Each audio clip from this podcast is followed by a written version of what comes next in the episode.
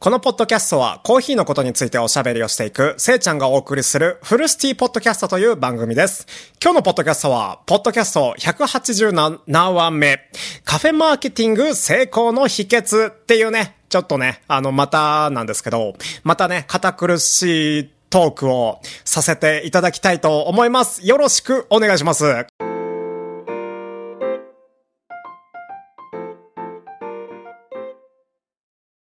カフェマーケティング戦略って言うんですけど、カフェマーケティング戦略っていろいろなね、あの、手法、まあ、やり方がね、あるんですけど、一般的にはね、ブランドアイデンティティの確立とかね、あの、横文字を使いますけど、いいですか？いいですよね。うん。ブランドアイデンティティの確立、カフェのね、独自性とか特徴を強調して、ブランドアイデンティティ、まあ、自分らしさっていうのをね、あの、鮮明にすることで、顧客、お客様にアピールします。それをね、あの、店舗デザインやロゴ、店内の雰囲気とかにね、あの、カフェの個性を表現する要素に注力するっていうことが、あの、カフェマーティング、マーケティング戦略の一つでもあります。そして二つ目、マー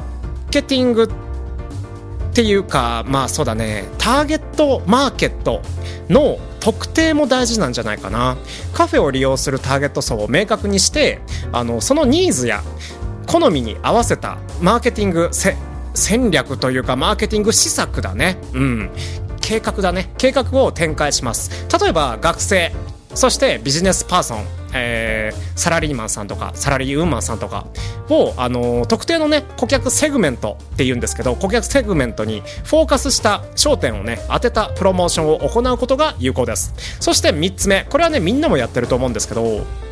あの、ソーシャルメディア、SNS の活用ですね。ソーシャルメディアはカフェマーケティングにおいてね、めちゃめちゃ重要なツールでございます。魅力的な写真、そして動画をね、あの、投稿することで、フォロワーさんを作って、フォロワーさんとの、あの、コミュニケーションを活発に行うことで、ブランドの認知力を高めたり、認知度か、認知度をね、高めたり、新規顧客を獲得したりすることができます。イベントやね、あの、コラボレーションっていうね、あの、4つ目があるんですけど、カフェ内でね、イベントとかワークショップを開催することも大事だと思います。他のブランドとかね、アーティストとのコラボレーションを、あの行うことで、集客とかね、注目度の向上につながるので、ユニークなね、あの、すごい面白かったっていうね、体験とか、コンテンツを提供することで、顧客にね、お客様に魅力を伝えることができるんじゃないかっていうのがカフェマーケティング戦略です。そして最後に、顧客エンゲージメントの促進。まあ、横文字ばっかりで難しいですよね。これをね、あの、かいつまんで言うと、顧客、お客様との積極的な関係をね、あの作っていきましょうよっていうね、話ですね。あの、お客様の声に耳を傾けてできますか？皆さんは。僕はね、意外とできますよ。うん。フィードバックをね、受け入れて改善に取り組むことで、顧客満足度っていうね、あの数値をね、高めることができます。またね、会員制度とか特典プログラムとかをねあの仕組みをねそういう仕組みを導入することでリピーターをね増やすことも常連さんですね。常連さんを増やすことも重要だと思います。これらのねあの5つ今挙げたんですけどカフェマーケティング戦略について。これはねあのあくまで例です。はい。皆さんのね、カフェの特性とか目標に合わせてカスタマイズしていってください。定期的なね、市場調査とか、あとは競合分析を行いながら、効果的なね、マーケティング戦略を展開してみてください。そして、カフェの集客方法っていうのもね、大事ですよね、マーケティングでは。カフェのね、集客方法はね、めちゃめちゃいっぱいあるんですけど、そうだね。簡単に6つ紹介しようかな。オンラインプレゼンスの構築。まあ、ウェブサイトとか SNS の活用で、あの、カフェの情報や魅力をね、発信しましょう。美しい写真、そして魅力的なコンテンツをね、あの、投稿することで、フォロワーさんとのコミュニケーションを大切にすること。これがね、一番大事ですね。地域コミュニティへの参加、2つ目ですね。地元のイベントとかフェスティバルに出店したり、お祭りですね。うん。お祭りに出店したり、地域のね、団体や学校との連携を図ったりすることで、地域の人々にカフェを知ってもらい、集客の機会を増やすことができます。うん。あとは3つ目なんだろうね。うん、クーポンとか割引プロモーションってね、言うんですけど、これもね、なんと、なんとも入り組んだカフェ集客方法だよね。新規のお客様、新規顧客って言うんですけど、新規顧客を得得するために、クーポンとか割引プロモーションを提供することが効果的だと思います。あのー、特定のね、あの時間帯とか、特定の曜日に限定したね、セール、セールを行うとか、学生さんとかシニア向け、あのー、シニア向けのね、あの割引など、そういうね、ターゲットにカフェの、その、あなたのか、カフェのターゲットに合わせたそういうプロモーション割引プロモーションを行っていきましょうっていうねあのお話でしたね。そして4つ目イベントやワークショップの開催。これはねさっきも言ったんですけどカフェ内で定期的な定期的ですよ。定期的なイベントやワークショップを開催することで顧客の興味を引きます。コーヒーカップのイベントとかライブまあ、例えば音楽のライブイベントとか料理教室とかもいいよね。あとカフェの特色に合わせたなんだろうテーマを持ったイベントもね企画することもね結構重要だと思思ってます。あとは 5, 5つ目が口コミと紹介プログラムってねあの一応ブログに書いたんですけど顧客の口コミはね強力強力なそしてすごく非常に強力なね、あの、集客ツールでございます。これはね、一番大事。いいサービスと高品質な商品を提供することで、顧客満足度を高める、そのそれをやることで口コミをねあの書いてくれるお客様がね必ずいらっしゃるのでそういうね口コミを促進していきましょう。さらにねあの紹介プログラムを導入して顧客が友人やあのお客様がねあのそのお客様の友人とか友達とか家族を紹介するインセンティブなんだろう。あの紹介してくれたら5%引きにするよとかそういうねインセンティブを提供することもねあのすごい効果的だと思っているのでぜひねあのー、真似してみてください。これらのねあの方法をなんだろう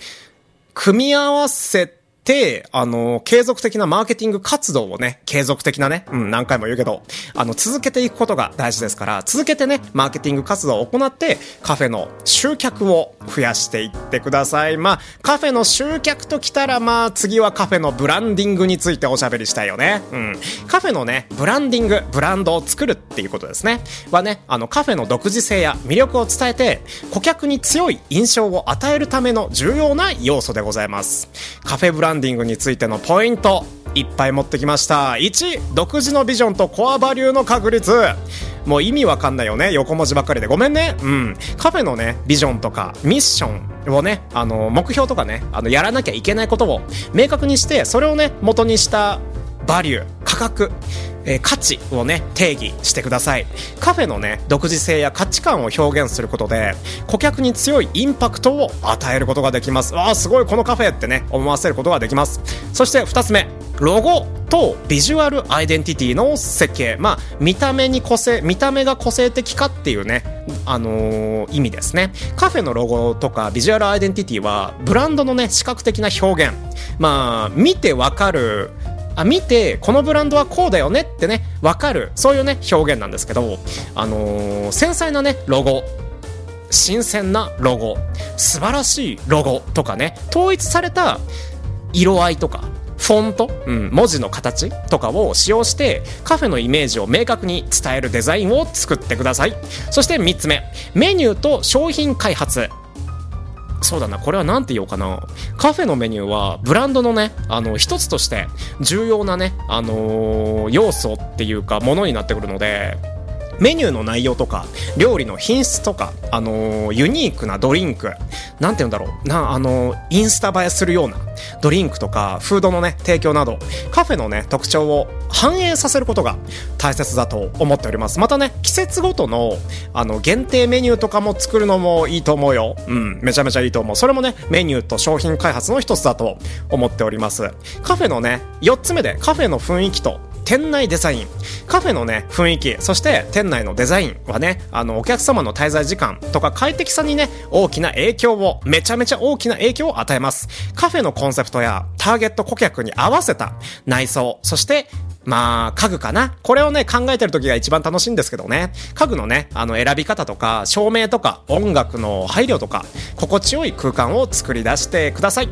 そして SNS、まあ、ソーシャルメディアとオンラインプレゼンスっていうね、あのー、タイトルに移らせてもらうんですけど、カフェのね、ブランドを広く知らせるために、ソーシャルメディア、SNS ですね、あの、インえー、インターネットじゃなくて、えっ、ー、と、ツイッターとかフェイスブックとかインスタグラムをね、はい、とか、あの、ウェブサイトをね、ねあの、活用してください。美しい写真とか、あの、魅力的なコンテンツを投稿して、顧客とのコミュニケーションをめちゃめちゃ大切にしてください。そして、オンライン予約、そして配達なんて言うんだっけデリバリーか。デリバリーサービスの提供など、あの、顧客のね、利便性を向上させる仕組みとか取り組みもね、あの、重要だと思います。そして、えー、カフェプロモーションアイディア。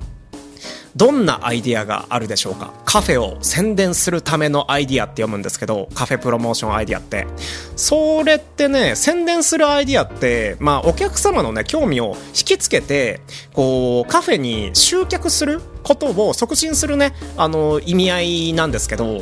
まあ、そうだね、アイディアとしてはね、結構あるんだけど、まあ一応抜粋、抜粋っていうか、自分の頭の中から抜粋するんですけど、1つ目がね、イベント、そしてテーマの、テーマを持った日、えー、こんな日です。父の日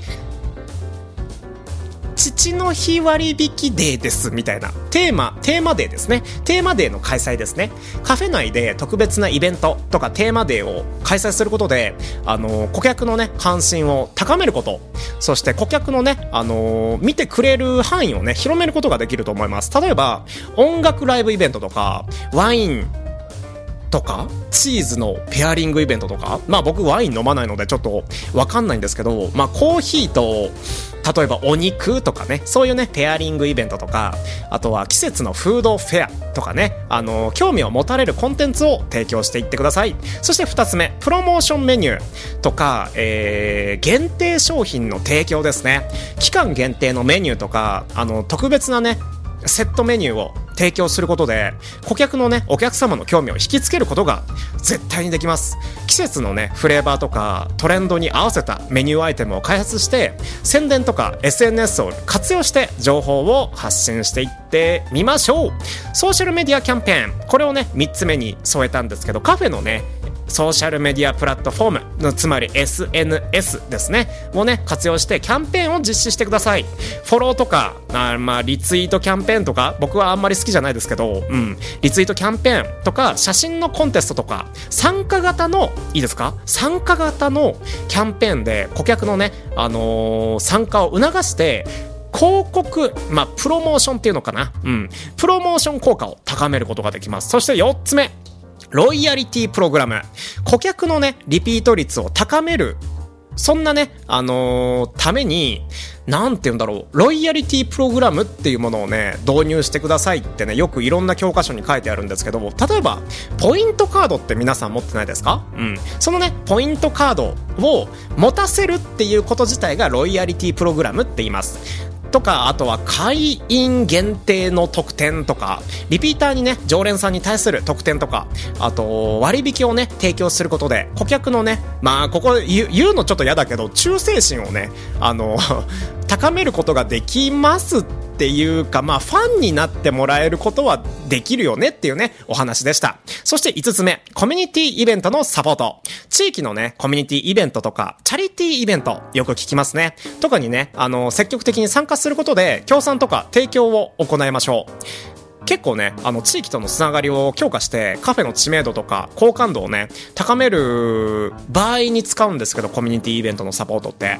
これね、僕は結構やってない方のカフェなので、これはね、自分でブログを書いててやらなきゃなって思っております。そして6つ目、最後ですね。オンライン予約やデリバリーサービスの提供。カフェの利便性を向上させるために、オンライン予約とかデリバリーサービスを提供してください。うん。これはね、結構いいと思う。僕もね、コーヒー豆の配達、まあ、つまりデリバリーサービスだよね。をね、あの、提供しているので、提供した結果はね、結構すごい印象が良くて、顧客はね、じ、あのー、自宅お客様はあのご自宅からオフィスからも、あのー、カフェのねメニューそしてカフェのコーヒー僕のねコーヒーをね楽しむことができるのでいろんなねニーズに応えることができてると思うんだけどそのねフィードバックがちゃんとなってないっていうのが僕の現状ですね。これらのね、あのー、カフェプロモーションアイディアカフェのね宣伝のアイディアはね、あのカフェの特徴とかターゲット顧客に合わせてカスタマイズすることが重要なので今言ったことを全部鵜呑みにするんじゃなくて自分が作りたいと思っているカフェにね、あのー、直結するような、あのー、なんだろう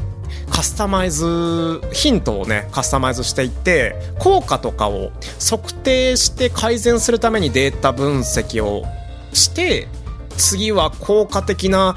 宣伝の戦略を練るぞみたいなことを毎日毎年毎月やることがね、あのー、大切だと思っております。もうね、いろんなね、あのー、プロモーションの必要があるんですけど、プロモーション、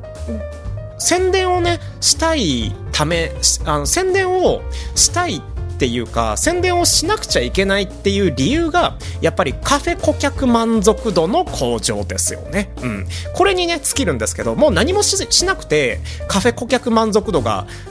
最高潮に立っていたらもうそういうね SNS とかやめた方がいいと思います、うん、カフェのね顧客満足度をね向上させるためにはどうしたらいいかっていうねことを考えるのでこういうブログを書くんですけどそうだねカフェ顧客満足度を上げるならじゃあじゃあどうしたらいいんだよ君せちゃんってね言われちゃうんですけど一つ目がねあのまあ6つね考えてきました。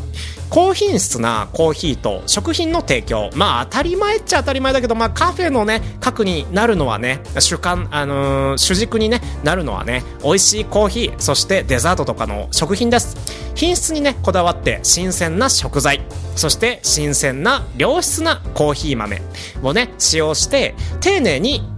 調理抽出することが大切だと僕は思っておりますこれをねないがしろにしたらもうカフェってね言えなくなっちゃいますからねそして2つ目応対とサービスまあ接客態度ですよね顧客とのね接点であるスタッフのねあのー、自分自身の店長さんの店員さんの